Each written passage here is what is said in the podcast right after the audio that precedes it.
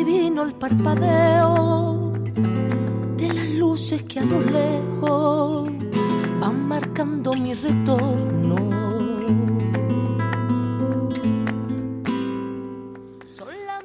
1890 nació en miércoles en el calendario gregoriano, correspondiente al año 1339 en el armenio, el 4586 en el chino, el 5650 en el hebreo y el 1308 en el musulmán. En enero de aquel año, en Bogotá, se inaugura el alumbrado eléctrico. Es la primera ciudad de ese país en servirse con fluido eléctrico. En Pasadena, California, se realiza el primer desfile de las rosas. En Argentina, Joaquín González crea la Universidad Nacional de La Plata. El 1 de mayo de 1890, en Barcelona, los sindicatos anarcosindicalistas convocan una huelga general para conseguir la jornada laboral de ocho horas. El 17 de septiembre, en Aro, España, se inaugura el alumbrado eléctrico.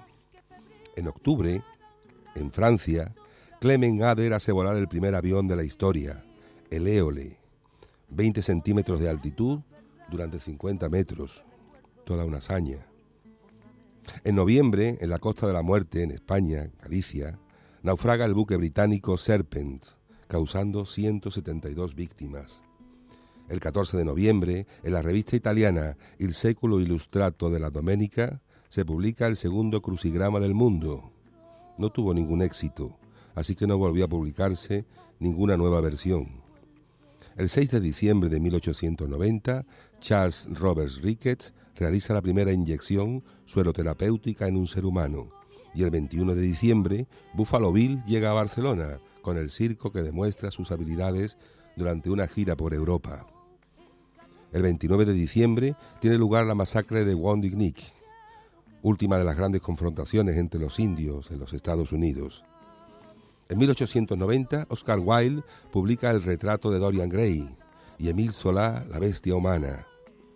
Emile Fischer proporcionó la síntesis de la glucosa y la fructosa y George Johnston Stoney propone el nombre del electrón para designar a cada uno de los gránulos del que se compone la electricidad. En 1890 mueren, entre otros, Amadeo de Saboya, había sido rey de España entre 1870 y 73, Casto Plasencia, maestro y pintor, Rafael Berenguer Castillo, escultor, Vincent van Gogh, gran pintor holandés, y nacen, entre otros, Boris Paterman, poeta y novelista ruso, Beniano Gigli, tenor italiano, Sir Williams Lawrence Bragg, físico británico, premio Nobel de Física en 1915, Ho Chi Minh, político, poeta y revolucionario vietnamita, Francisco Elías Rueda, cineasta español, Agatha Christie, escritora británica, Groucho Marx, actor y humorista estadounidense, Charles de Gaulle, político y militar francés, y Fritz Lang, cineasta alemán.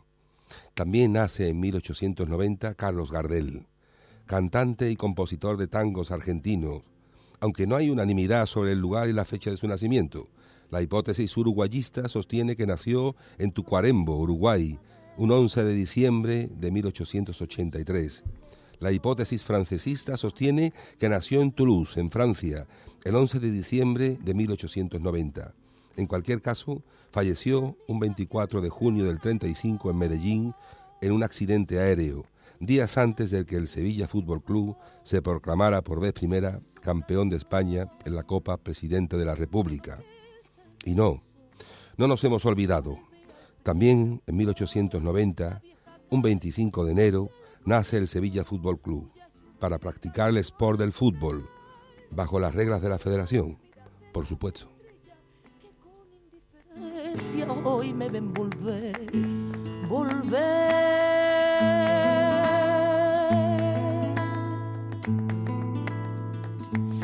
la frente marchita, la nieve del tiempo platearon mi sien. Sentir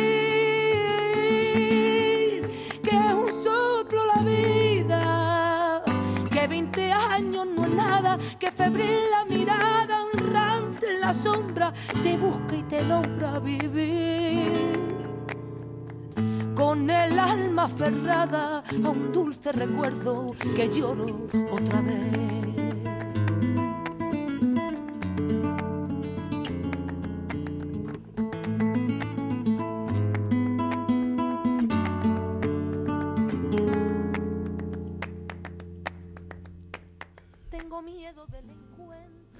Buenas tardes y bienvenidos sean todos los oyentes de Sevilla Fútbol Club Radio a Historia Viva, con la magnífica entrada que habéis escuchado, que nos ha hecho el aquí presente Antonio Ramírez. Buenas tardes. Muy buenas tardes. También contamos hoy con la presencia en un día tan especial de José Luis Herrera. Hola, buenas tardes. Carlos Romero está también por el estudio de Sevilla Fútbol Club Radio. Buenas tardes, Carlos. Muy buenas tardes. Aquí casi de celebración ya, ¿verdad? Y contamos con Pedro Sendra, nuestro queridísimo amigo que también está por aquí. Buenas tardes a todos. Que, un grupo de, de jóvenes, algunos de aquí, otros no, decidieron darle forma a esto y hoy estamos aquí sentados en este estudio porque ellos comenzaron aquello. Pero vamos a ver un poco de dónde viene todo esto. Es decir, mm, cómo comienza realmente a practicarse el fútbol en España. Es decir, eh, ¿cuándo podemos decir que hay noticias de práctica del fútbol en, la península ibérica en España? Bueno, en la península ibérica hay varias noticias, varias noticias. Eh, siempre se, dijo que, entró por el sur de España.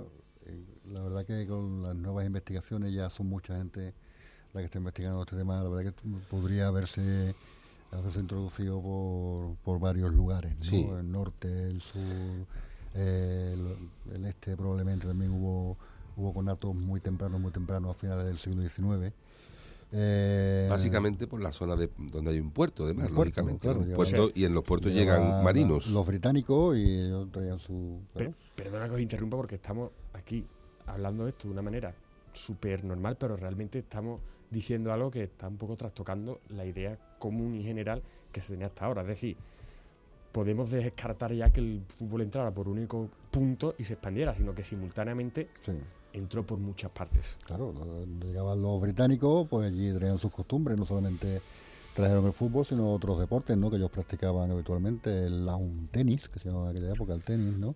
El cricket, especialmente el cricket, el remo, ¿eh? el rugby, el rugby, el fútbol rugby. ¿eh? y, no solo no solamente era en España, en los lugares hemos hablado de costa, en el norte, la cornisa eh, del País Vasco, la zona de también de Cantabria y Asturias, mm. por supuesto Galicia, en Andalucía, evidentemente, por la zona de Huelva, el puerto de Sevilla, Cádiz y Jerez, que estaba al lado con las bodegas, mm. el puerto de Málaga, sin duda, y por supuesto la zona de Levante y Cataluña. Pero repito, no solo en España, es que en Italia también se, hay un proceso muy parecido a finales del siglo XIX, los grandes clubes italianos de las zonas de costa, y también ocurre en Argentina. Sí que hay muchos clubes decimonónicos que todos prácticamente tienen el mismo arranque. Mm. Sí, bueno, ya desde, desde la década de los 50 del siglo XIX, cuando, se inicia el fútbol, eh, tal como el fútbol asociación, tal como lo conocemos, eh, ya pasa ya un tiempo, uno, un torno a unos 30 años, 20, 20, 20, 30 años, en los que conforme los británicos y el deporte se expande allí en la isla británica, pues, pues va entrando en los distintos lugares, ¿no? En Asia igualmente, la India. Bueno, en España, en España concretamente, bueno, las noticias que tenemos, por ejemplo, en 1870, creo recordar que en, un diario de, de Jerez, El Progreso, creo recordar que se llamaba, eh, pues dicen algo así como, están celebrando que se echaremos un rato a porrazos eh, de fútbol, ¿no?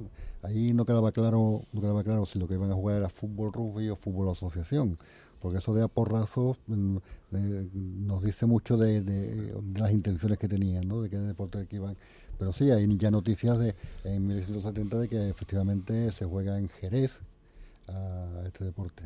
En Huelva, por supuesto, aparece, eh, tenemos noticias de, de un apunte en las minas de Río Tinto en la que piden cuerda para pelota. Entonces, pues eh, sí parece que nace el fútbol en, Huelva, ¿no? En, las minas de, de, Río Tinto. Y sí, ya posteriormente hay más noticias, ¿no? En Sevilla había una abundante colonia británica, también era importante esto, que era británico, Bilbao, en Galicia y en Cataluña, ¿eh? los, clubes más, más antiguos, más antiguos eh, de, España. Yo no sabría decir de Portugal, pero sí. Hay una cosa muy importante que has dicho, Carlos, y es el término asociación.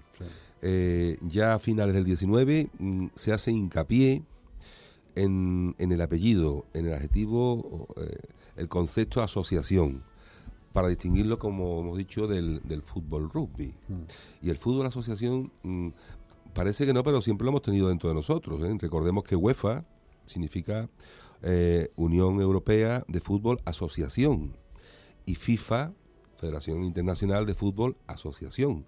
O sea, es importantísimo lo de la asociación, es decir, las reglas de la Federación de Fútbol mm, para distinguirse del fútbol rugby. Por eso, por eso creo yo que, para datar un poco los comienzos de cuando se, se juega el fútbol en España, eh, partimos evidentemente de 1863, que es cuando se crea la, la FA, ¿no? la Federación Inglesa, que es donde se establecen las normas del fútbol que estás comentando, Antonio, la asociación.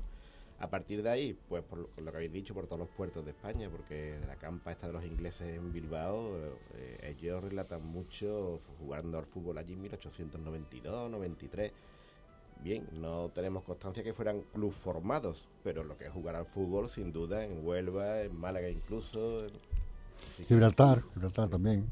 Hombre, tenemos que pensar que en aquellos tiempos eh, los señores que venían en los barcos, los trabajadores ¿no? que venían en los barcos, llegaban a un puerto y cogían nada más que con una pelota de lo que fuera hecha bien de material, bien de cuerda, bien con lo que sea, se pondrían a jugar en el puerto hasta que llegarían gente del puerto que los vieran y ya dijeran, venga, vamos a, vamos, podemos jugar con vosotros. Y, y así se fomentaría el fútbol en los puertos, me imagino yo, ¿no? En Bilbao en concreto, esta campa que he comentado estaba junto a la ría, junto a la ría de, de Nervión, es decir, siempre junto al barco, ¿no? Donde...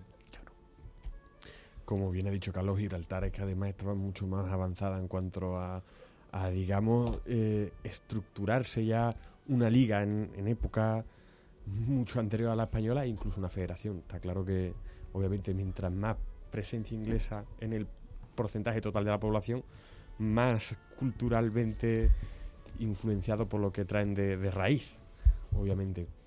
Eh, ha dicho José Luis de los barcos y me ha acordado del documental este magnífico, el de Históricos del Balompié, cuando aparece Paco Díaz eh, repitiendo la frase que le decían en el puerto a, a los marineros, el, el, Do you want to play? Sí.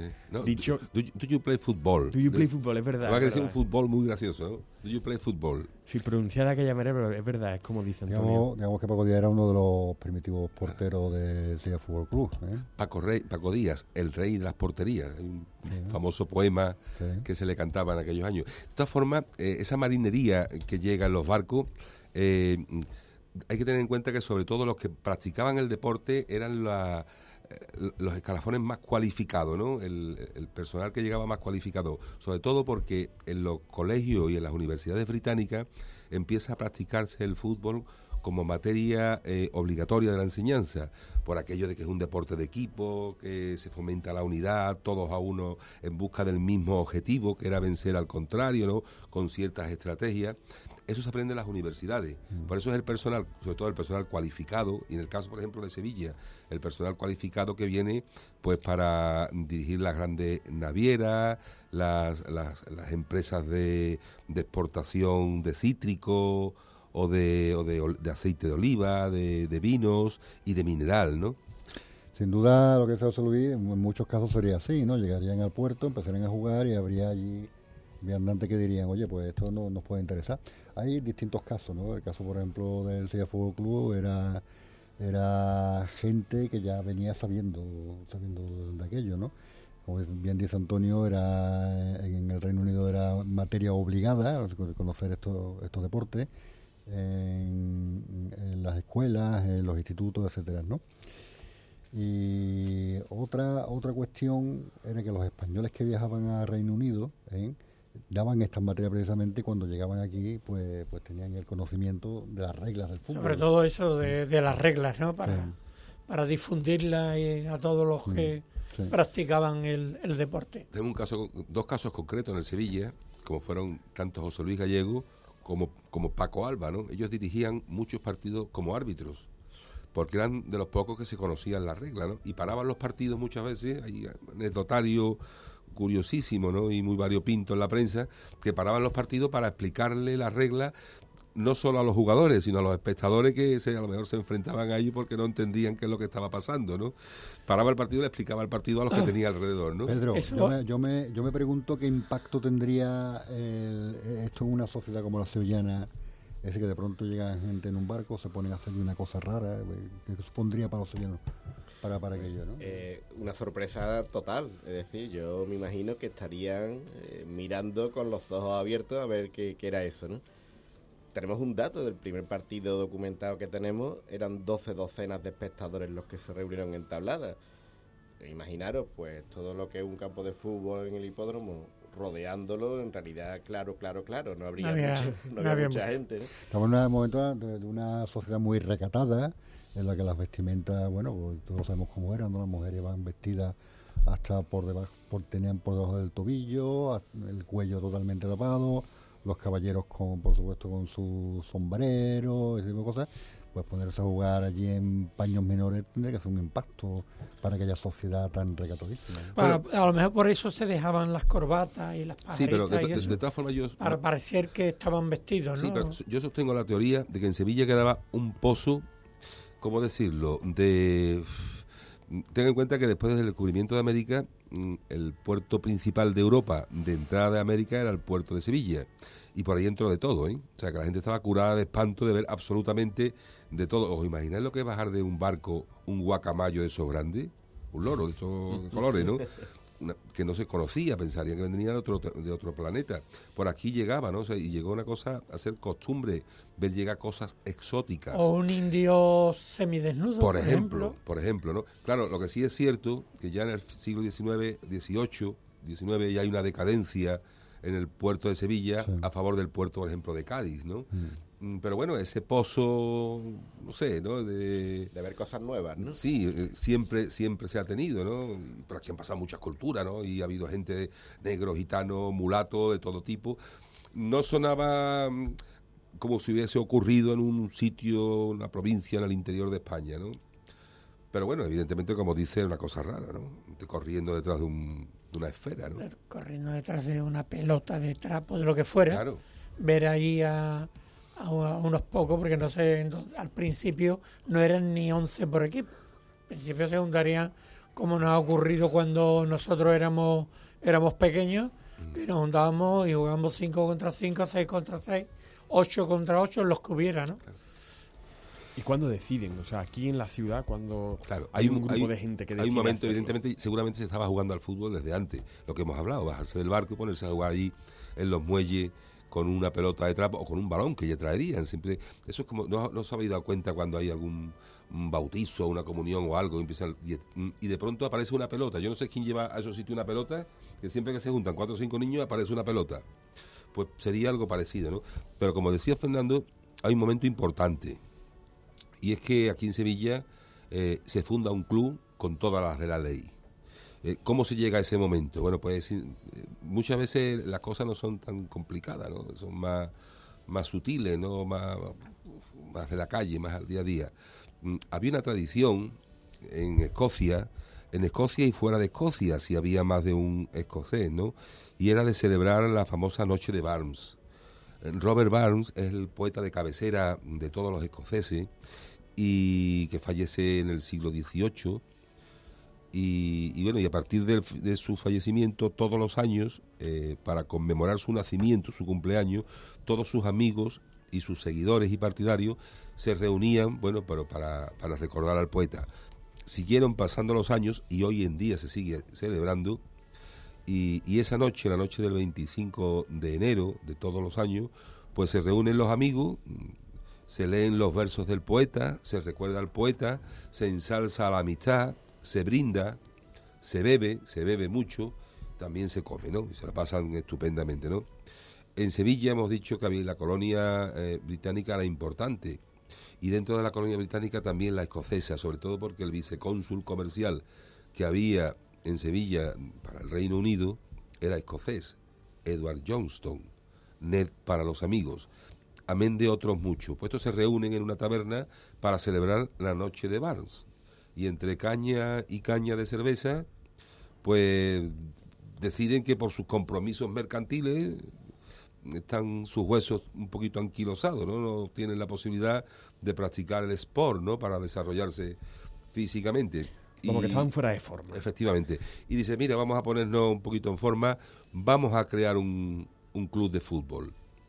Y, y nada, y dicho y hecho, allí mismo deciden... Pero espérate, has dicho de fútbol, de fútbol rugby o fútbol asociación. claro, y allí mismo deciden mm, qué tipo de deporte van a practicar. Allí lo identifican, lo particularizan, lo concretizan y dicen que se van a dedicar a jugar al fútbol, eh, a ver si lo digo bien, under association rules, que significa bajo las reglas de la federación, ¿no? Están dejando claramente a qué tipo de He fútbol. visto que pronunciación, ¿no? ya. Lo podía decir en alemán, pero te lo dejo para ti, Vale. para que te luzcas cuando tú quieras, Antonio. amigo Carlos Romero. Antonio no es de Triana, es de Lancashire. Ya, totalmente. Lancashire, Que, eh, eso, ya- que está, eso que está allí cerca de... Estaba, estaba diciendo Antonio lo de las cervecitas y esas cosas, que no, eso no es un invento, ¿eh? No, pero pensar al oyente, sí, se habrá imaginado que estaban allí en- con una cervecita y entonces fundaron el Sevilla Fútbol Club. No, no, No, pero no, eso- eso está no- escrito, Eso, eso no está lo inventamos, ¿eh? Eso está escrito. Y- literal. Ten- Literal. tenemos, tenemos por ahí el párrafo del... Porque es que da la casualidad que en un, en un diario eh, escocés, el de Andy Courier, mm, se cita por el, un enviado especial eh, esto que estamos contando, ese momento, ¿no?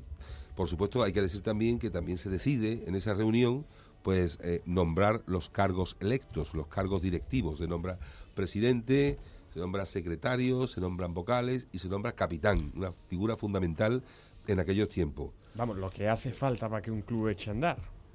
Pedro, léenos el No, inicio. búscalo. Es que iba a comentar una cosa primero de lo que, has lo que habéis dicho, que claro, esto ya referido a lo que es la constitución formal del club, en el que se dice que siguen las reglas, pero hay unas crónicas que son mm, de que hablan de que se jugaba al fútbol ya por Navidad durante años anteriores. Eh, eran normalmente ellos mismos los que ya jugaban también. Ellos conocían las reglas de- del fútbol asociación, ¿no? Es decir, que aunque lo que es la constitución con cargos y demás ya se hace en esta fecha del 25 de enero de 1890, ya ellos, eh, yo creo que jugaban ya según las reglas de la federación en los años anteriores al fútbol, porque ellos ya la conocían, ¿no? Claro, lo que pasa es que en ese momento, cuando eh, asientan ya definitivamente la, la forma a la que van a jugar, ya lo dejan claro, ¿no? Vamos a practicar, vamos a crear una sociedad deportiva para practicar el sport y el sport que vamos a practicar es el fútbol asociación. Antonio, si te parece, voy a leer el comienzo de, de este artículo para no leerlo entero y desvelar cosas que vendrán después, pero decía el Dandy Courier en su edición publicada el 17 de marzo de 1890, titulaba Primer partido de fútbol en España, de un corresponsal de Sevilla. Hace unas seis semanas, unos cuantos jóvenes entusiastas, residentes de origen británico, nos reunimos en uno de los cafés a efectos de considerar la propuesta de que deberíamos constituir una asociación atlética, ya que la mayoría de nosotros, principalmente ocupados en asuntos mercantiles, venía sintiendo una enorme necesidad de hacer ejercicio. Después de debatirlo y tomar unas cuantas cañas de cerveza, el Club de Fútbol de Sevilla estaba debidamente constituido y con sus cargos oficiales electos. Se decidió que deberíamos jugar conformes a las reglas de la asociación. Bueno, esto es- no hace más que reflejar el acta de constitución del Sevilla Fútbol Club, a la forma en la que se hacía en aquella época. El Club, el Club Recreativo de Huelva pues tiene reflejado su acta en un periódico también. Y la mayoría de los clubes decimonónicos pues, pues es así, ¿no? Eh, hay, hay algo importante en, este sentido. Eh, primer partido que se celebra en España. ¿Era el primer partido que se celebraba en España? Probablemente no. Habría otros otros partidos que se habían celebrado antes. Pero se está refiriendo al primer partido que se celebra en España entre clubes legalmente constituidos. ¿Vale? O sea, podemos decir que, ahora veremos contra quién, bueno, totalmente contra el, Club Recreativo de Huelva, el Recreation Club en aquella época. Eh, era otro club que estaba legalmente constituido. Eh, con el apellido Fútbol Club, ¿cuál fue el primer club que se constituyó en España? Pues fue el Sevilla Fútbol Club. Contamos las cosas como son. ¿Es el Sevilla Fútbol Club el más antiguo de España? No. ¿Por qué? Porque ya había otro club antes, aunque no tuviera el apellido Fútbol Club, ¿eh? que es el Club Recreativo de Huelva, el Recreation Club, ¿eh? que tenía en su epígrafe que podía practicar determinados deportes entre los que se encontraba el fútbol. ¿vale? fue en torno a un, mes antes, aproximadamente un mes antes, eh, que seguía Fútbol Club, pero por ese mes el decano es el Club Recreativo de Huelva. ¿Eh? Y, sí, fue el primer eh, partido que, se celebró en España entre clubes legalmente constituidos. Un argumento que consideramos que, apoya esta, tesis de que fue el primer partido entre dos clubes constituidos es, eh, y hacemos ya referencia a dónde se jugó por primera vez. Se jugó en el hipódromo de Tablada. Eh, ¿Por qué se busca ese sitio? Eh, sin duda, ellos ya habrían jugado partidillos, como hemos dicho, ¿no? De alguna forma, y buscarían cualquier espacio abierto que hubiera de campo aquí en la ciudad. Sí, sin obstáculos, llanito, lo más liso posible. Que no tuviera muchas piedras. Pero ¿qué ocurre? Que para esta ocasión, en la que ya se saben lo dicen ellos mismos, que están constituidos como club, tanto el de aquí como el de Huelva, buscan un sitio especial y buscan un sitio de un paque eh, ya con unas medidas. Eso apoya que realmente es el primer partido aunque jugaban realmente así entre clubes ya, ¿no? Serio, digamos un partido de, lo, más serio que se pudo jugar en, aquella época. De hecho, pocos años más tarde, sobre 1892-93, en Barcelona también se juega el fútbol en el hipódromo. O sea, el hipódromo era un recinto eh, muy particular donde eh, se, solía mucho jugar al fútbol, ¿no? En el hipódromo, en el rectángulo, en el gran rectángulo central, donde se pueden hacer cuatro o cinco campos de fútbol, entre otras cosas, ¿no? Sí, es enorme, un hipódromo mucho más grande que un campo de fútbol. Diez veces más grande, sin duda, ¿no? Sí, pero esa zona central parece más protegida, ¿no? Claro, no, normalmente los hipódromos suelen tener una tribuna que no está centrada, está puesta siempre en un lateral. ¿Por qué? Porque es el final de la. Está la meta. La meta nunca está en el centro de la calle, suele estar al final de la calle, ¿no? Y, y entonces todas las tribunas de los hipódromos suelen estar desplazadas hacia un lado, no están en el centro, ¿no?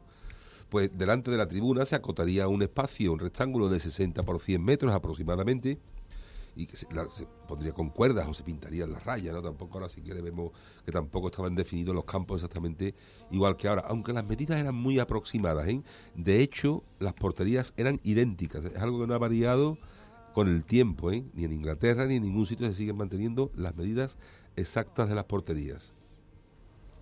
La portería que cuando fueron descritas por algún, no recuerdo qué autor era, decía como eran unos castillos. Como unos castillos. Unos castillos, ¿no? arcos o castillos.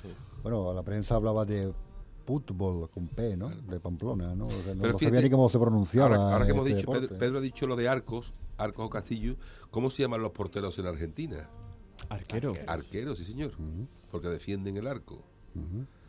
O cancerbero. Cancerbero es un nombre bonito, ¿verdad? Cancerbero, ¿sabéis de qué viene? Sí, hombre, por Dios, el perro que guardaba las puertas del infierno. Correcto.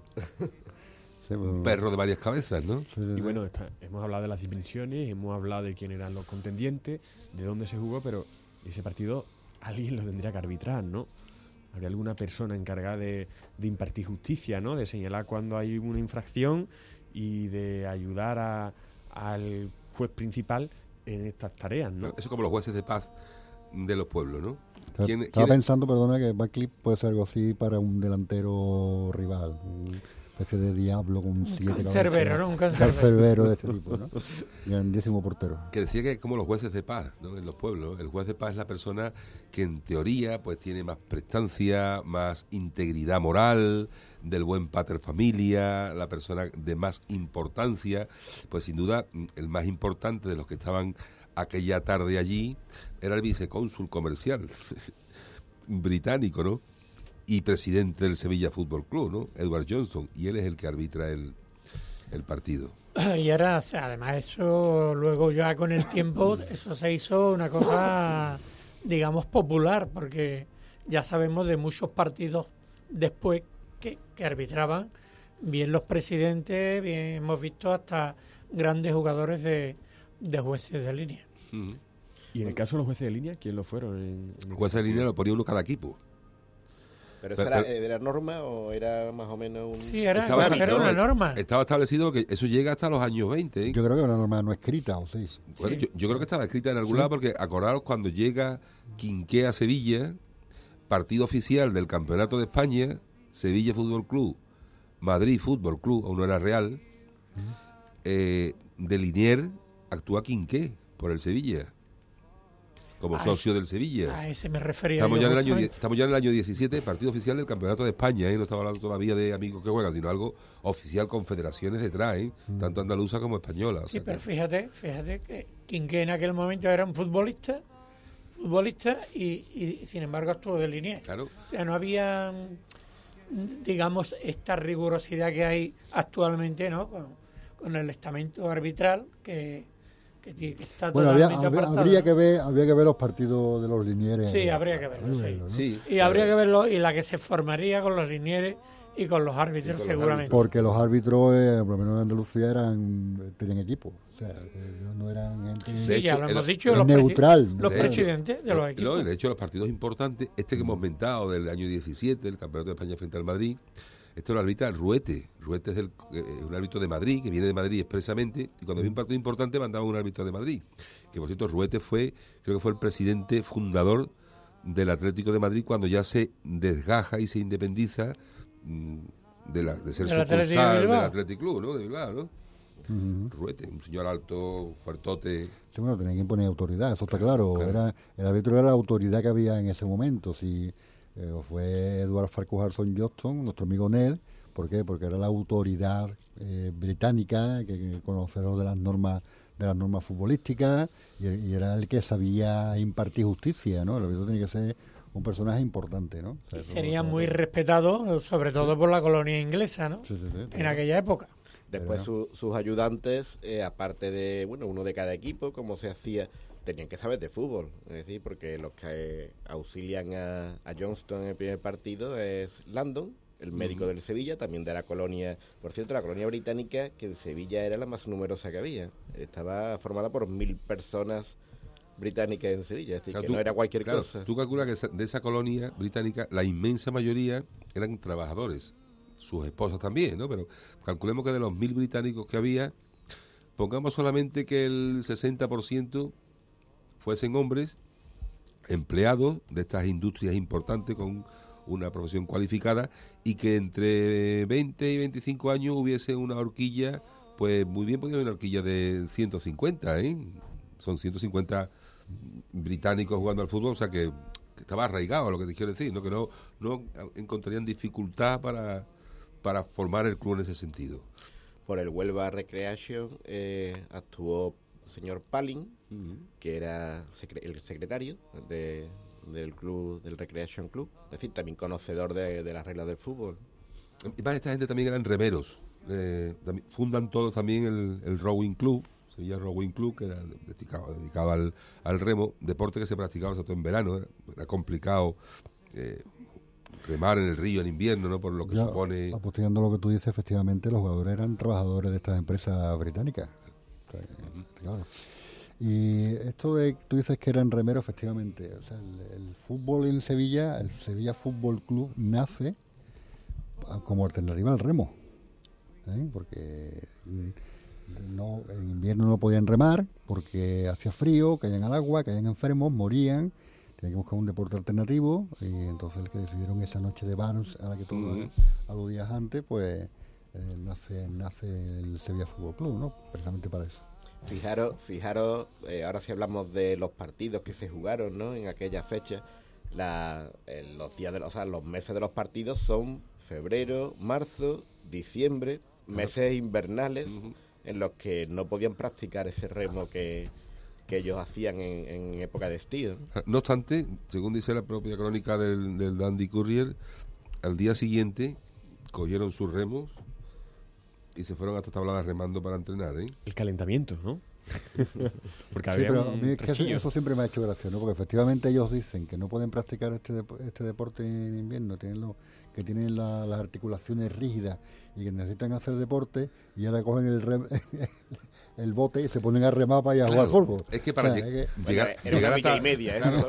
No, y es que llegar a tablada no era tan fácil como ahora, ¿verdad? Tú, la cosa era más complicada. pero Hay que, Era más fácil ir por el río, seguramente. Claro, tenemos que contar mm, dónde estaba, ta- todo el mundo sabe dónde estaba tablada, ¿no?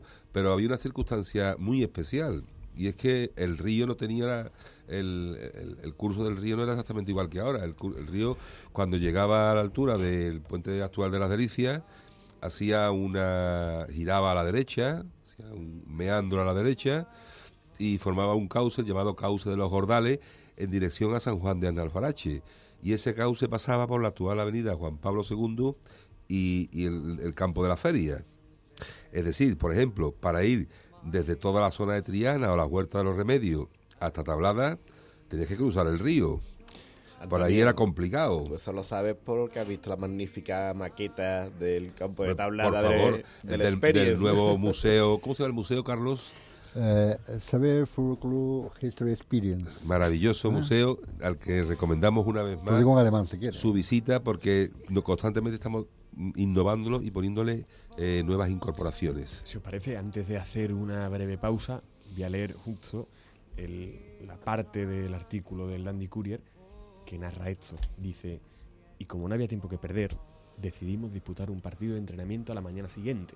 Conforme a ello, a la mañana siguiente, a las 8 en punto, unos 10 de nosotros partimos desde la casa Bote por el Guadalquivir, remando abajo hasta Tablada o Hipódromo, una distancia de alrededor de milla y media. Una vez obtenido el permiso de la Sociedad de Carrera de Caballos, fueron debidamente preparados los postes de las porterías. Éramos más o menos la mitad españoles y la mitad británicos, y disputamos un partido muy agradable, 5 contra 5, empleándonos a fondo, lo que nos dejó las articulaciones rígidas para unos cuantos días. Agujeta se llama eso, ¿no? Sí, porque no es lo mismo remar que jugar Claro. al fútbol. Oye, remar, remar con la corriente que tenía arriba en aquella época. Río abajo, bien. Río arriba, era más complicado. Sí, no, que me había quedado diciendo mm, la ubicación de Tablada. Todos sabemos dónde estaba el hipódromo, eh, cómo se llegaba, o, o bien se llegaba por, por el río, mm, desde Triana era inviable, como no cruzaras el río, o bien desde, desde Sevilla, cogiendo todo el paseo de las Delicias abajo, recorriendo las ventas que jalonaban aquel paseo de las Delicias, la- a un lado la venta de Litaña, un poquito más adelante la famosa y real venta de Pilín, donde se comía, se bebía, se cantaba y se hacía de todo, ¿no? Frecuentada mucho por, por el rey Alfonso XIII, de ahí su título de real, ¿no?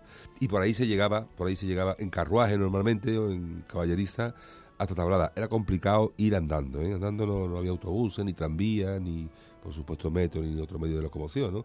En carruaje, en caballo, en caballeriza o por el río, ¿no? En barco, ¿no? Es curioso porque van a buscar un lugar donde hay hierba ¿eh? para, para jugar al fútbol. Eh, podían haberlo hecho perfectamente en los arenales que había en, en las orillas de- del río, podían haberlo hecho en, determin- en determinados descampados, ya sabemos que toda la zona que desp- en la que después se jugaba fútbol como la, la- el Prado de San Sebastián, que estaba a las afueras de Sevilla, pues había vastos campos que, eh, que se podía jugar, pero van a buscar precisamente donde hay hierba. Ellos entienden que el fútbol debe jugarse en hierba. Y es curioso porque la hierba, tras todos estos años lo que se estuvo jugando en el hipódromo de Tablada y estas cosas, no llegaría después hasta 1928, ¿verdad? Pues Sí. se jugaba en tierra, Y hasta el campo, hasta, hasta Nervión, hasta Nervión. prácticamente. Que es curioso, hay una crónica, hablando del campo de Nervión, tanto en Nervión como en el estadio de la el Stadium de la exposición iberoamericana, la hierba que se siembra, hay, curioso, ¿no? Era, eh, eh, lo diré, alfalfa y trébol. Se siembra con semillas de alfalfa y trébol. sí. Ujú. Eso es lo que había, en- yo recuerdo, Gambor Puerto y, y aquí incluso en el Sánchez Pizjuán. Esa, eh, los tréboles, vamos a ver, el trébol Yo siempre pensé que eh, los campos de tierra no- no- nos dieron pie o fue un elemento importante a la hora de, que, mm, de, de poner en marcha lo que era la escuela Sí, sevillista, sin duda. la mal llamada eh, escuela sevillana, ¿eh? porque la escuela realmente fue sevillista, era quien hacía el juego preciosista, el juego de base corto, ese juego que fue tan, tan admirado a diferencia de los campos norteños, en el que efectivamente eran de hierba, porque había hierba, pero eran campos muy pesados. Claro, no, fango, no piense nadie que, la hierba, que aquella hierba era como la hierba de los actuales No, estadios. No, para nada, para nada. Eran campos de fango en el que, en el que, no, que no permitía hacer un fútbol de, de pases y cosas de tipo, eso era de patapum para adelante y ahí a ver quién es el que puede marcar, ¿no? El balón no votaba tanto. No votaba tanto, aquí si, si votaba, si permitía que el balón corriese, que el balón fuese de, de un lado a otro y, más y rapidez. más claro. rapidez, y aquello sin duda provocó que, que se creara esa, esa escuela sevillista que tanta admiración provocó en, todo, en toda España, ¿no? Sobre el tema de la, de la escuela sevillista, yo, yo recuerdo, además lo hemos comentado aquí alguna vez, eh, aparte de la escuela sevillista, pero el fútbol, como teníamos británicos y escoceses en el, en, en el equipo, el fútbol de Escocia siempre ha sido un tipo muy, o sea, más preciosista que el fútbol que se jugaba en Inglaterra. O sea, el, Sí, sí, son dos en escuelas. Gran son- Bretaña, son dos, dos escuelas, escuelas distintas. Totalmente distintas. El ¿eh? fútbol siempre de Escocia ha gustado siempre mucho, el fútbol escocés.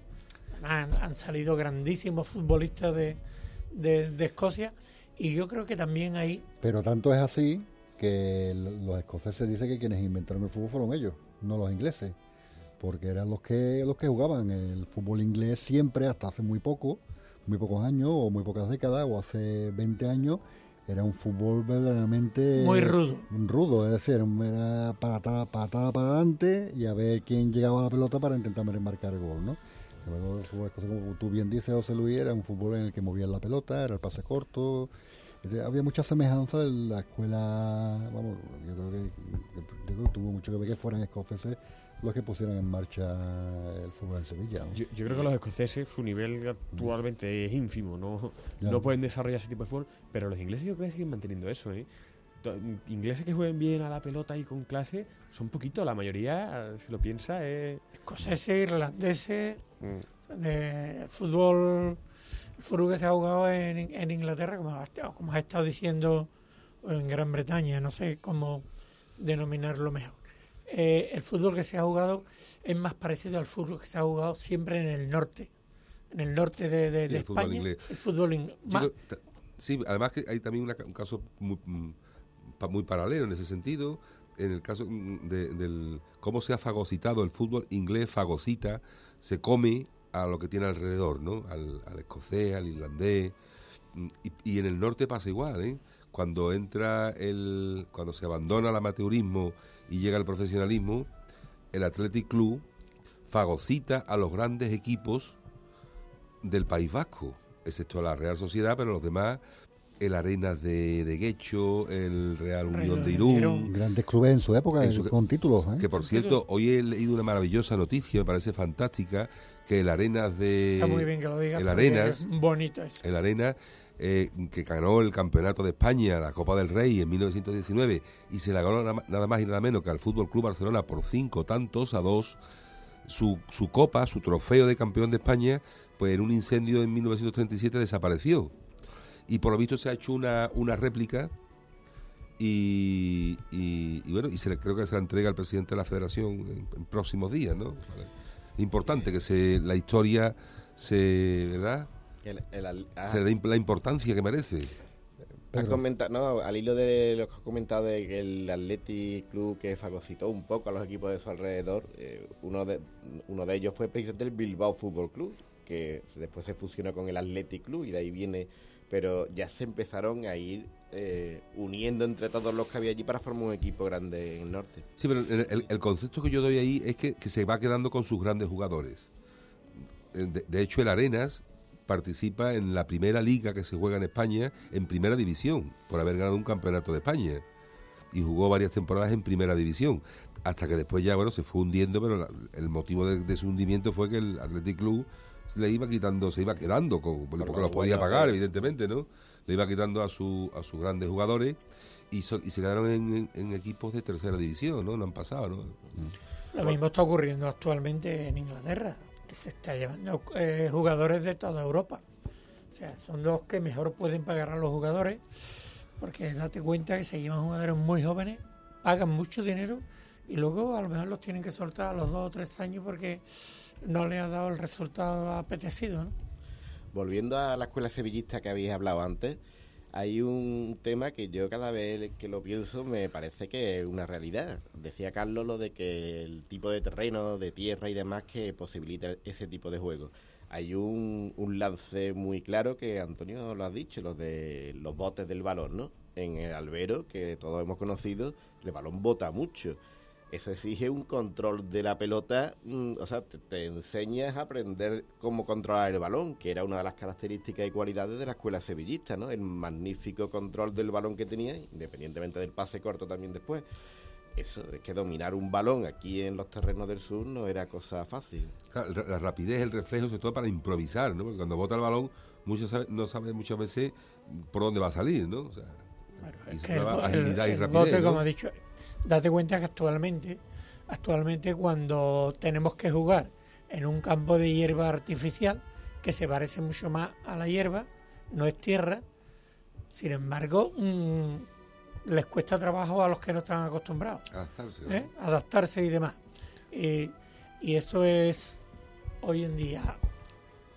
Yo recuerdo, yo he jugado en campo de tierra y he jugado en campo de hierba y es totalmente distinto el toque de balón, el control, todo.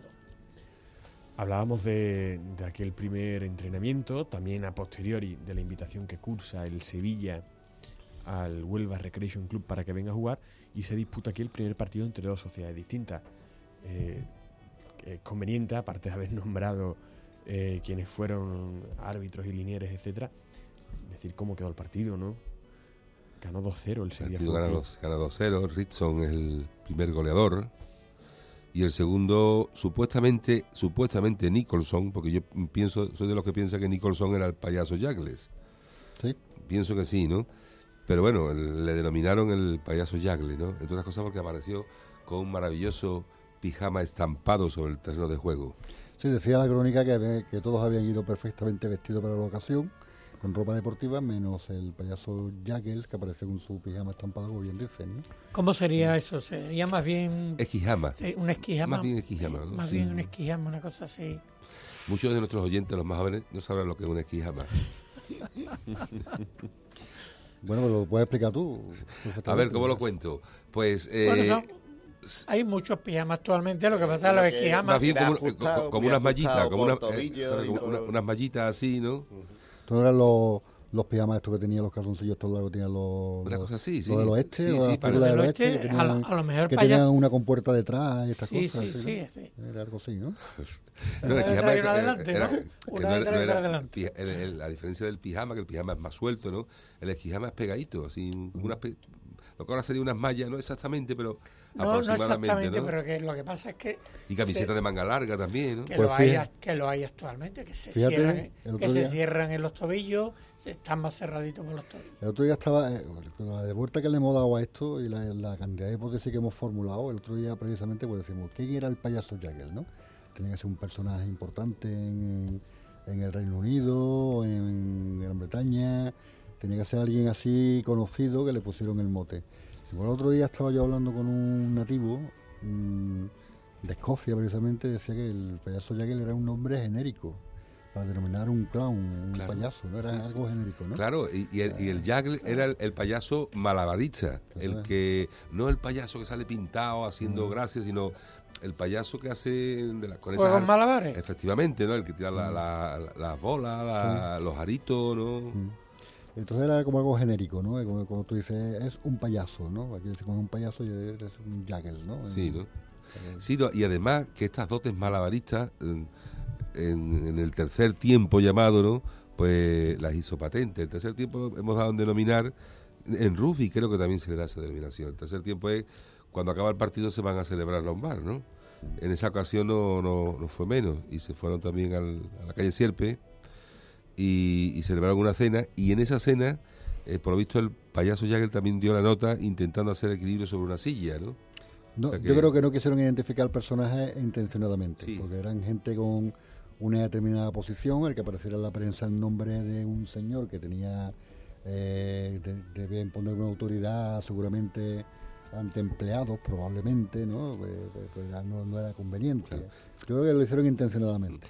Al Recreativo de Huelva se le cita mediante una carta que la emite el Sevilla Fútbol Club. el secretario del, del Sevilla, Isaías White. Isaías White, eh, donde, bueno, prácticamente es una jugada rocambolesca, ¿no? Porque eh, viene a decir, he conocido a un señor que es amigo de otro y nos han dicho que ustedes ahí en Huelva, en Huelva jugáis al, también al, al fútbol, ¿no? ¿Tú tienes el texto de la carta ahí, Fernando?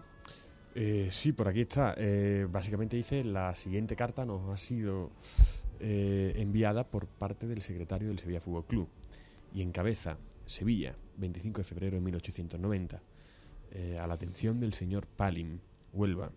Querido señor, tu nombre me ha sido fa- facilitado por Mr. Henderson y como probable sabrás, como probablemente sabrás, nosotros hemos creado un club de fútbol y tenemos el propósito de preguntar a los miembros de tu club si desearían visitar Sevilla y tomar parte en un partido amistoso bajo las reglas de la asociación. Sería conveniente que vinierais el sábado 8 de marzo, es el día que hemos elegido.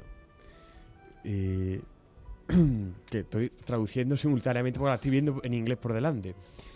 Eh, dice, proponemos que el partido comience sobre las 5 para tener ventaja sobre el frío y la noche. Dice, eh, espero tu respuesta. Eh, todo tuyo, Isaias White. Ah, fijaros bien, fijaros bien que el mismo día que, que se crea, se funda, se funda el club, se escribe la carta.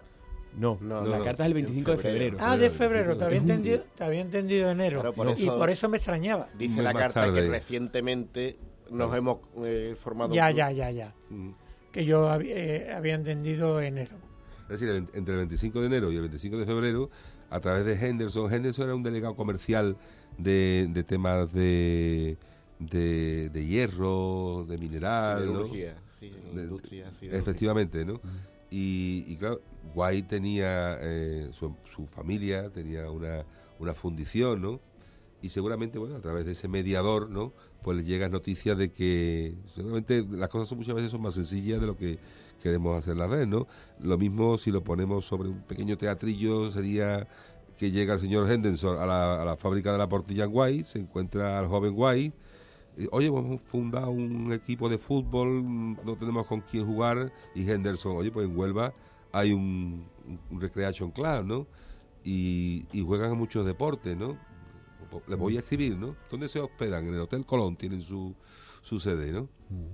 Pudo ser así, Sí, ¿eh? pudo ser, pudo ser perfectamente. O sea, además lo dice por, por referencia de Mr. Henderson. En eso fue el que les informó. O sea, lo, lo dice claramente. ¿no? Yo es que me lo imagino así, como, como habéis dicho, algo súper informal. Mira lo que hemos hecho. Ah, sí, vosotros habéis hecho esto. Pues aquí al lado hay otra gente que más o menos hace lo mismo. Mm. ¿Por qué no habláis, no? ¿Por qué no os ponéis en contacto? Bueno, y, la comunica- y la comunicación por carta, ¿no? Se, se hacía por carta para que se publicara, me imagino, en, lo- en la prensa, ¿no? En Sí. este caso, la Bueno, iba, provincia... dirigida, iba dirigida a ellos, Pero en este caso, la provincia se hace eco porque el recreativo lo lleva. y se, se haría eco, ¿no? Por- como órgano de comunicación con el resto de la comunidad británica residente en, Me gusta en la más, provincia. me gusta más como, como dice, como le da el nombre Carlos al recreativo, ¿eh? Porque lo ha dicho antes muy bien. Repite, Carlos, por favor. Recreation Club. Eso, tu pronunciación es maravillosa. Recreation Club. Bueno, cabe preguntarse también de Que estudié si- enfrente de una academia de inglés. O sea, Algo se te ha pegado, Se me ha pegado. cabe también preguntarse si tras este partido se repitieron, se reprodujeron más ocasiones encuentros entre el Sevilla y otras sociedades o con la misma. Sí, bueno, hubo, hubo una sucesión de partidos a, a partir de- del 8 de marzo. Es más, ese mismo mes, a finales de marzo, ya eh, como una especie de, bueno, de desafío, ¿no? O sea, ya habían ganado el Sevilla y pidieron pues un partido de vuelta, un poco a ver cómo se, se juega en Huelva, eh, otro, un segundo partido. Eh, ese mismo año, 1890, ya en diciembre, se juega un tercer partido, otra vez en Sevilla. En total se juegan unos seis partidos y alternando siempre Sevilla, Huelva, Sevilla, Huelva. Una vez aquí, otra vez allí, ¿no? Y 1891 otros dos partidos y el último que tenemos constancia, que no es que fuera el último que se jugara, pero fue en 1892 en febrero. Bueno, estamos hablando de partidos entre entre eh, clubes formalmente creados, constituidos. Eh, estaba claro que el fútbol habitualmente era entre equipos de la misma sociedad, como hemos visto en otras crónicas.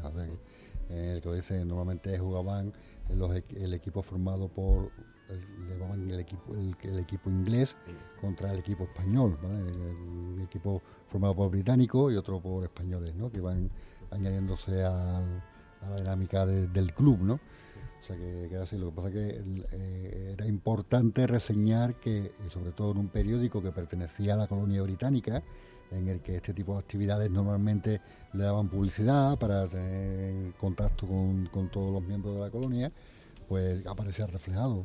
Pero que jugar que jugasen eh, un equipo británico contra un equipo formado por españoles de la misma sociedad no era un evento que habitualmente eh, se reflejase en la prensa, porque además era habitual. O sea, no van a decir la prensa, igual que el sábado pasado juegan, además no asistían estas crónicas deportivas ni mucho menos. Cuando, de hecho, cuando comienzan a reflejarse eh, hechos deportivos, son crónicas de sociedad. No, es noticiable. Lo noticiable a día de hoy, por ejemplo, aquí en el Sevilla Fútbol Club, es que haya un fichaje, eh, haya una baja, se reforme el estadio, pero nadie publica, todo sigue igual en las oficinas del Sánchez Pizjuán. O sea, tiene que haber un, evento que, destaque por encima de la normalidad y de lo, y de lo cotidiano. Hay algo importante que sale años más tarde, una entrevista que le hacen a un, jugador de Huelva, Daniel Young, donde él indica que, bueno, le, preguntan por su faceta de jugador años atrás, ¿no? Y él decía que, sí, que efectivamente él, jugó al fútbol eh, frente al Sevilla, pero también frente a un equipo de Río Tinto, que se mezclaban los equipos para jugar unos contra otros, que él vino de Río Tinto a jugar a Sevilla y en Sevilla jugaba Moliní. Y Moliní se incorpora, se viene a Sevilla como director del puerto a partir de 1895-96, ¿no? Con lo cual da constancia de que sí se siguió jugando. Lo que pasa, claro, no era noticiable, como decíamos, ¿no? Seríamos, seríamos malos comunicadores si, si no dijésemos que, los parámetros, eh, que, no, que no se puede entender el fútbol a finales del siglo XIX como lo entendemos hoy. Es decir, tenemos, tenemos que hacer posible que, nuestros oyentes entiendan que estamos en un momento en el que el fútbol entra en España, que se crea, que son amigos los que juegan, que efectivamente se forma un club legalmente, pero no es más que eso, jugar entre amigos cuando se puede. Y no es un deporte de masas. No es un deporte de masa, eh, etcétera, etcétera. Y no tenemos mm, federaciones, no tenemos campeonatos, no tenemos mm, nada nada así que, que podamos entender hoy que es necesario para jugar al fútbol. Simplemente se juntaban cuando podían dentro en el club, ¿eh? Eh, con quienes jugamos hoy, a lo mejor no completaban el 11 no, había, jugadores para completar un 11. A eso me iba yo a referir, que en aquella época mm, tenían que jugar un partido, si se tenían que hacer un desplazamiento. Eh, todos eran amateurs, tendrían sus trabajos y entonces por eso echaban mano algunas veces que los pedir, los de Huelva se juntaban con los de Río Tinto los, y siempre para formar un, un partido, para, o sea, para formar un partido, para juntar personas para formar un equipo o dos equipos. Bueno, de hecho, el Recreation Club eh, tuvo que echar mano de jugadores del Río Tinto para venir a Sevilla, porque no tenía jugadores bastante. Me estaba gustando mucho el tema donde nos estábamos metiendo, porque eh, es como si entraran en un periodo oscuro, un periodo nebuloso, decía Juan Tribuna. Y me refiero a sus palabras en el libro de las bodas de oro de la Federación Andaluza, que escribe a medias con Enrique Tello, y en la que ya se habla de 1890 y entonces se plantea ya la cuestión de ¿y por qué las siguientes noticias no se encuentran hasta 1900, ¿no? cuando ya se habla de la Trinidad? Y él dice, periodo nebuloso, titula esta parte del capítulo. Después de esto que acabamos de relatar, se refiere a 1890, la actividad futbolística sevillana pasa por un periodo nebuloso, sin dejar rastro en que apoyarse para aclarar su continuidad, que seguramente se produjo, pero sin que hayamos logrado dar con los datos necesarios que la justifique. Ello se deduce de la aparición, años más tarde, de la segunda tanda, que tuvo que tener forzosamente un precedente en aquellos pioneros, de lo que es lamentable no tener más detalladas noticias, pues ellos seguramente fueron los que sembraron la semilla que tan pródigamente ha fructificado en Sevilla y su provincia, hasta situarla en el primer plano del fútbol nacional. Ya él sabía que algo había, Claro. que no tenía los datos, pero era, era A y B. Claro, La llamada generación puente, ¿no? Mm, El fútbol, eh, los creadores, cuando se creaba un equipo de fútbol, los propios eh, directivos, eh, formaban junta directiva y los propios socios eran los jugadores. Ellos jugaban. No tenía sentido formar parte de un club de fútbol para no jugar. El concepto, por eso digo, los oyentes tienen que tener claro este concepto, ¿no? Uno no se hacía socio de un club de fútbol para ver el partido, como ahora. Se hacía socio para formar parte del club, para jugar. Entonces decíamos mm, que hay una generación de sevillistas, sobre todo la generación que a partir de 1904 1905, que se sabe quiénes son, que formaban parte de las juntas directivas, pero no se les conoce partidos, porque ya no tenían edad de jugar al fútbol. Evidentemente habían jugado antes, el problema es que a lo mejor no se han encontrado eso, ¿no? pero no tiene sentido que, por ejemplo, José Luis Gallego, presidente en 1905, aparezca como presidente y no se le vea jugando en ningún partido, no haya ninguna crónica de él jugando. Quizá no tenía ya edad para jugar al fútbol, sin duda lo había hecho antes, pero no tenía sentido de que pertenezca a un club sin haber jugado, ¿no? Y conocerlo como lo conocía. Evidentemente, ¿no? Sí, bueno, eh, eh, es así. Las crónicas y los indicios están ahí. Es cierto que Juan, Juan Tribuna eh, dice eso. Hombre, que la tecnología juega a nuestro favor, está claro. O sea, que ya Juan Tribuna dice esto, pero él no tenía los medios que tenemos nosotros. ¿Vale? Cuando él escribió esto, se piensa muchas veces, bueno, es que de pronto son de 1900, no, no, es que de pronto no, es que desde los años 20 del siglo pasado se viene diciendo que esto viene de más atrás, ¿eh? y no solamente aparece una vez, sino muchas veces. Juan Tribuno de los años 60, que probablemente el libro del que, al que te estás refiriendo está diciendo eso ya. O sea que él no tenía los medios necesarios para, para encontrar, como nosotros hemos encontrado crónicas en, en Nueva Zelanda, en la ciudad de Dunedin, eh, o como la hemos encontrado en la, en la Biblioteca Nacional Británica, ¿vale? Él no podía tener, no tenía acceso a la información que tenemos hoy. Y por supuesto que hay pruebas y hay cosas, pues, por ejemplo, lo hablamos de Molini cuando se traslada de Huelva a Sevilla para jugar con el Sevilla Fútbol Club, cuando lo dice, eh, en fin, hay datos. es anecdótico, y esto quizá mm, el sevillista a pie no lo conoce, que el primer texto con carácter de hacer una historia del Sevilla, que aparece en el año 27, cuando se refiere a cuando nace el club, dice, eh, el origen del Sevilla se pierde en la oscuridad de los tiempos, chimpum. ¿Qué significa esto? Que no sabían de cuándo era. Y estamos hablando del año 27, o sea, no podían dar una fecha porque era algo muy, muy lejano. Estamos hablando de hace 50 años, ¿no? Arturo Otero, cuando escribe su 40, libro 40. en el año 40, Arturo Otero viene- dice, allá por el 900, Mm. Claro, no, o sea, no, no, no, no sabe concretizar exactamente el cada inicio, uno ¿no? habla de cuando él tiene tiene recuerdos, ¿no? Eh, Cuando se incorpora a alguien no tiene el recuerdo de los anteriores. o sea, Claro, pero que es curioso que, que en el 27, que relativamente no es tan lejano al Mm. año 5, que era el que se tomaba como fecha, no sepan decir un, un- un año, sino que simplemente lo solucionen diciendo que se pierde la oscuridad de los tiempos. Es que, que no me voy a ir hoy de aquí sin darle un palito al Ayuntamiento de Sevilla, solamente porque más de uno nos hemos dejado, yo poquito, yo he ido tres o cuatro veces a la hemeroteca que tenemos aquí en Sevilla, que, que era es de, ve- de vergüenza la hemeroteca que tenemos, que todavía no tengamos una hemeroteca digitalizada como, Como Dios manda. como Sevilla se merece. Pues sí, vas a darle el clavo, José Luis, porque yo creo que es muy necesario que, y que Y permitiría muchos de los datos y muchos de los datos que tenemos hoy en día los hemos sacado. ¿eh? Claro.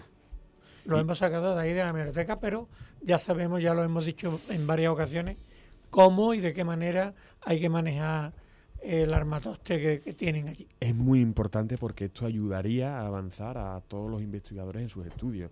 Es facilitarle medios más modernos y que, y que se haga todo más ágil.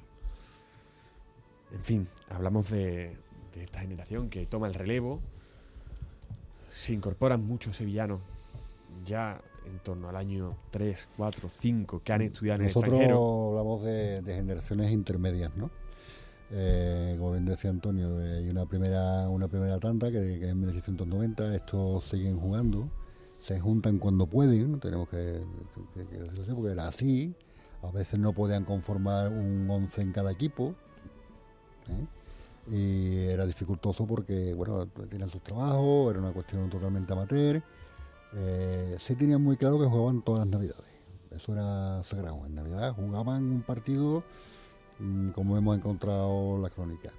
Y vemos, vemos, mm, hemos visto y hemos investigado algunos presidentes que vi- provienen desde, desde finales del 19, desde 1898, y algunas generaciones intermedias que tienen, que aparecen como directivos tienen una edad ya importante que han estado jugando con, con toda seguridad obviamente, que, era- que no era noticiable, no, pero que la sociedad nunca se disolvió, que siempre fue la Pues misma. también había mm, tres instituciones muy importantes en Sevilla que formaban el nido, ¿no? El- la cama donde salían muchos jugadores y donde mantuvieron el arraigo del deporte. Y estoy hablando de la, de la compañía de aguas de Sevilla, de la Sevilla Water World, de la mm, factoría, fundición Portilla Anguay, a la cual pertenecía eh, Isaías Guay, el secretario, y, el centro mercantil. El centro mercantil como institución sevillana, donde hemos constatado que eh, todos los sevillistas de, de 1890 y años posteriores pues están en, la nómina de, socios. El, centro mercantil aglutinaba a esos socios, por entre otras cosas porque tenían todas actividades mercantiles, ¿no? Era Estaban relacionados, ¿no? hilo conductor. Era el hilo conductor Sí. y, la, la- y sobre todo y la, bueno y también había que añadir otras empresas como era la, la empresa de, de electricidad que era llevada por alemanes. Eh, Daniel hab- habla también de los alemanes Habla, juega- el Sevilla Fútbol Club juega contra el equipo alemán de la Sevilla Electricidad. Eso lo deja claro, ¿no? y por supuesto y por supuesto sin duda la casa de Guzmán el Bueno que, que, bueno podemos decir que era la, la residencia del vicecónsul comercial Ed- Edward Johnston y bueno donde también tenía su- muy cerca de allí eh, tenía su residencia el, el médico que también era el médico de la colonia británica hemos hablado de él el, el El doctor Landon, Landon, el ¿no? Landon, sí. cuyo hijo, cuyo hijo sigue la fama familiar, la, la saga familiar, perdón, y es uno de los que aparece también en, eh, en la directiva de 1905. ¿Y cómo es el fútbol en estos primeros años de- del siglo XX? ¿Cómo se desarrolla el fútbol en la ciudad?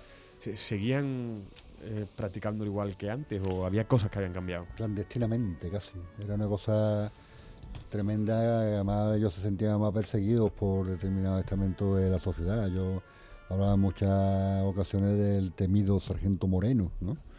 Creo recordar que se llamaba, que los perseguía cuando se ponían a jugar. Y, eh, y tenía que, bueno, pues de hecho jugaban, ellos jugaban en un recinto cerrado como era el corralón de la fábrica de vidrio de la Trinidad. Claro, Eh, porque hay- un momento en que ya eh, la, empiezan a salir extranjeros y a entrar nacionales, y ya no es lo mismo. mm. Ya no hay tanta protección, ¿no? O Por sea, parte de al, las al autoridades. inglés no tosa, pero si el muchacho ha nacido en la encarnación, la cosa cambia, ¿no? Mm.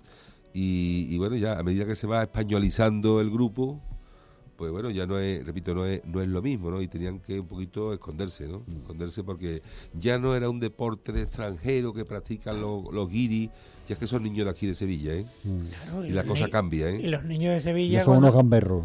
te, te estoy hablando de, de mediados del siglo pasado, los niños de Sevilla cuando veíamos a un guindilla, cogíamos la pelota y a correr. Explica lo que es un guindilla que muchos oyentes no lo saben, José Luis.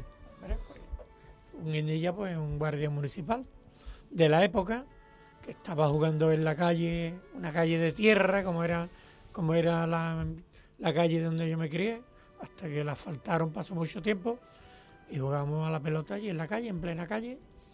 Pero claro, aparecía un, guindi- un guindilla, como he dicho antes, un guardia municipal de la época, ya te digo, a correr porque te cogían y te podían llevar hasta para adelante.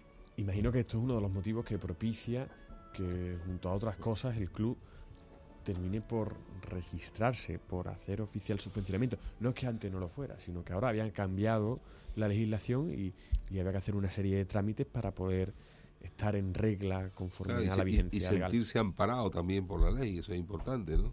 Sí, además al modo de que lo hicieron los otros clubes decimonónicos. Es decir, que sale una Real Orden Circular en 1901 que dice que todas las asociaciones tienen que estar registradas. Se tienen que apuntar en el registro necesariamente, ¿no? Y así lo hacen el Recreativo de Huelva, así lo hace el Club de Bilbao, así lo hace el Fútbol Club Barcelona y así lo tiene que hacer Sevilla en su momento, como en 1905, o sea, forzosamente, ¿no?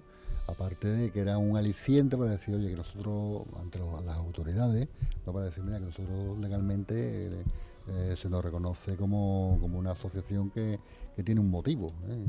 que es este jugar al fútbol. ¿no? Eh, Eso daba pie, entre otras cosas, a incluso poder pedir protección para ellos. Que ya como una sociedad inscrita, pues no eran tres chavales, ¿no? Sino que, que pedían protección para poder desarrollar lo que el fútbol, ¿no? Como jugaban ellos. Genial, pues volando, casi sin esperárnoslo, se nos ha pasado la hora y media, yo creo que bastante amena, ¿no? Narrando cómo Mm. fue la fundación del club y sus primeros pasos. Muchas felicidades a todos los sevillistas. Y siempre decimos lo mismo, ¿eh? Siéntanse orgullosos de ser sevillistas, ¿eh? No lo duden. Ha sido, la verdad, maravilloso compartir mesa con, con los aquí presentes, con, con Carlos Romero, el responsable y coordinador del Departamento de Historia, con José Luis Herrera, que también con sus aportaciones nos cuenta muchas, muchísimas cosas curiosas. Yo lo de los, lo de los guindillas me ha encantado, ¿eh? Pedro Sendra también ha estado aquí. a- no lo habéis visto, pero estaba ahí al quite con un libro en el que iba viendo cada, de cada una de las cosas que hablábamos para ir apuntando cosillas.